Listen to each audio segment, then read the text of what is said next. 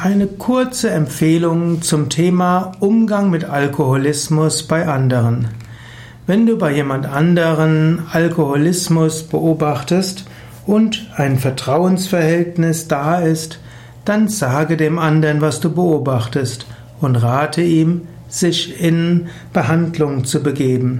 Es gibt heute gute Therapien bei Alkoholismus und Menschen sollten sie nutzen.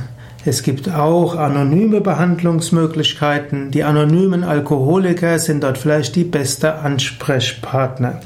Eventuell kannst du ihm auch einfach nur einen kleinen Zettel geben und die Telefonnummer oder die E-Mail-Adresse oder Internetadresse vom nächsten AA-Meeting, dem Meeting der anonymen Alkoholiker.